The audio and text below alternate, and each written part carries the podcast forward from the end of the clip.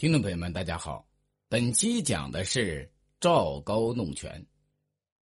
赵高心计颇深，他一心想往上爬，他清楚的知道，只有利用自己在宫中这个有利条件，取得秦始皇信任，才会有出头的日子。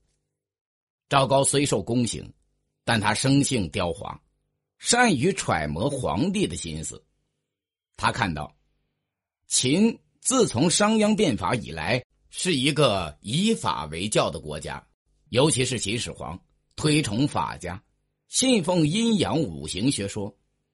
秦始皇统一天下后，按照五行学说严定刑法，事无大小皆决于法，致使秦法过于严苛。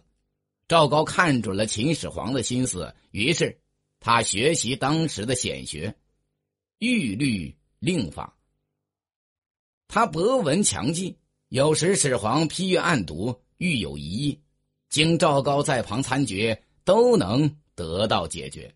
同时，赵高又写得一手好字，而且仪表不俗，身躯伟岸，强壮有力，因此他得到了秦始皇的青睐。于是，始皇擢拔他为中车府令。这是一个负责皇帝成舆和印信墨书的宦官头。当时秦始皇在全国推行文字统一，把原来的大篆改作笔画简便的小篆，就让丞相李斯写了《仓颉篇》，赵高写了《元历篇》，太史令胡无敬写了《博学篇》，作为规范的字体供全国学习。这说明秦始皇十分赏识赵高。赵高又紧紧盯住第二个目标，他想营造几条退路。于是他开始考虑始皇身后的皇位继承人问题。他对秦始皇二十几个儿子的各方面的情况做了比较分析。照常理，长子扶苏宽仁忠厚，德才兼备，在朝臣中最有威信，当然是最有可能成为继承人的。可他屡次反对始皇用严刑酷法来治理国家，致使始皇十分生气。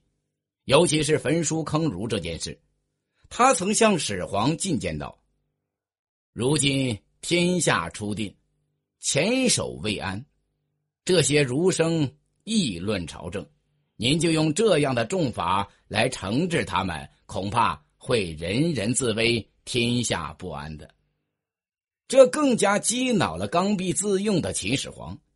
始皇一气之下，将扶苏贬到北部边境上去当大将蒙恬的监军。赵高发现秦始皇最宠爱的是年仅十几岁的小儿子胡亥，便想方设法笼络讨好这位骄纵的小王子。他事事处处迎合胡亥的心理，满足他的需要。很快就深得胡亥的欢心，始皇见了十分高兴。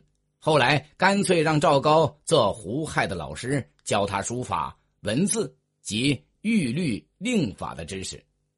胡亥十分讨厌学习，将一切判决、粟狱之事委托给赵高办理。赵高深知始皇性情，乐以行杀为威，所以遇有刑案。总是夸大其词，扮成重罪，以迎合始皇之意。就这样，赵高博得了始皇父子的欢心，被认为是个忠臣。赵高更加妄为起来。有一次，事被发觉，秦始皇把他交付蒙恬的弟弟蒙毅审理。蒙毅猜不透秦始皇的真意，不敢徇私，于是按律定罪，判了死刑，并废除了宦籍。